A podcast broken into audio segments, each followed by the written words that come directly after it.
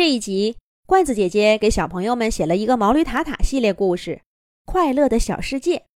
清晨，阳光照在驴棚的第三根栅栏上，毛驴塔塔准时醒来，跟从前和今后的任何一天都没什么分别。他的草料放在驴棚西北角，一个长方形的木头凹槽里。哼，主人家干别的不行。分草料可是精细的很呢，少一根显得缺了点什么，多一根似乎又会溢出来似的。小兔子已经等了半天了，毛驴塔塔前蹄一滑了，踢出一小捆草料。小兔子飞速伸爪，稳稳地接住了四散纷飞的草料，连一根也没有掉在地上。多谢塔塔。小兔子眉开眼笑的捧着草料，奔向自己的小窝。毛驴塔塔略带心疼的看了看木头凹槽里多出的那个小坑，再瞧小兔子那儿，也正精打细算的给小老鼠分草籽儿呢。小老鼠目不转睛的盯着小兔子的爪爪，拿到草籽儿以后，先掂掂重。然后一本正经的给小蟋蟀摘草棍儿。接下来的事儿都不用看了。那小蟋蟀呢，要从那些小的不能再小的草棍上把草叶摘下来，给小苍蝇做口粮。驴棚里的一天又一天，周而复始，不断重复，就好像是一幕早就写好台本的话剧。毛驴塔塔。和他的动物朋友们都是舞台上的演员。驴棚外面那面爬满绿藤的墙，也许就是舞台的幕布。塔塔无数次想拉开那些绿藤，也许会突然看到后面坐着一群不知疲倦的观众。当然了，用不着他去拉。每天早晚的风，早就无数次的。把那些绿叶子吹得哗哗响，响声后面，除了那堵面无表情的墙，什么都没有。但是塔塔坚信，这里就是一个剧场。幕布一定藏在什么他不知道的地方，要不然，这日子怎么会这么无聊，这么一天天、一年年的重复着？单调的，他都快要爆炸了！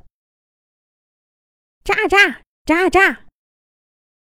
小兔子那儿发出一阵声响。塔塔不用看都知道，他又鼓捣着种胡萝卜呢。小老鼠也动起来了。这个财迷鼠肯定在数金币。小蟋蟀又在那儿练那难听的高音。小苍蝇在干嘛？毛驴塔塔从没关心过，今天也不例外。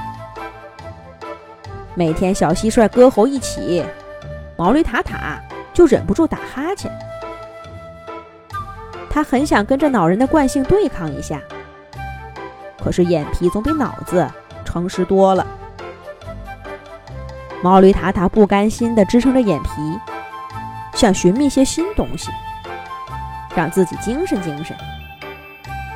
这种对抗本身也是惯性的一部分。不过今天，他的确看见了些新东西。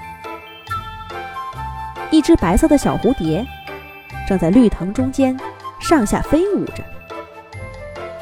毛驴塔塔立刻眼前一亮：“咦，这小家伙是第一次见呢！”很快，他的耳朵也一震。这只小蝴蝶还一边飞一边唱着歌，什么“小蝴蝶呀飞呀飞，飞到万花丛中”，丛中的什么的什么，听不到了。可是这歌喉听起来比小蟋蟀美妙多了。小蝴蝶看上去也真快乐呀，无论是它的舞姿还是歌声。都充满了朝气。这是毛驴塔塔还有驴棚里任何一只动物身上都没有的。喂，小蝴蝶，小蝴蝶！毛驴塔塔来了精神，站起来，高声招呼道：“小蝴蝶，扭身飞向驴棚，跟它一同飞来的，是浑身上下的朝气。为什么你这么快乐？”毛驴塔塔忍不住问道。小蝴蝶咯咯一笑：“这算什么呀？我的朋友们才叫快乐呢。”是吗？这世界上还有比你更快乐的？我不信，除非我亲眼看见。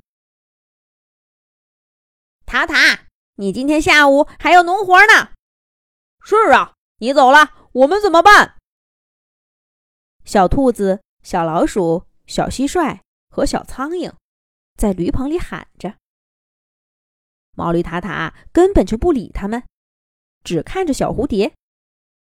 他太想要快乐了，像小蝴蝶这样快乐，不，比小蝴蝶还要快乐。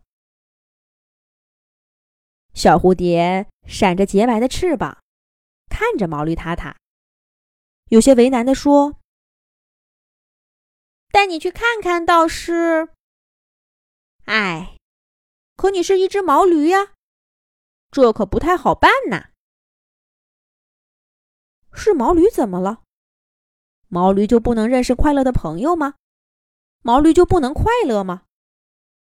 咱们下一集再讲。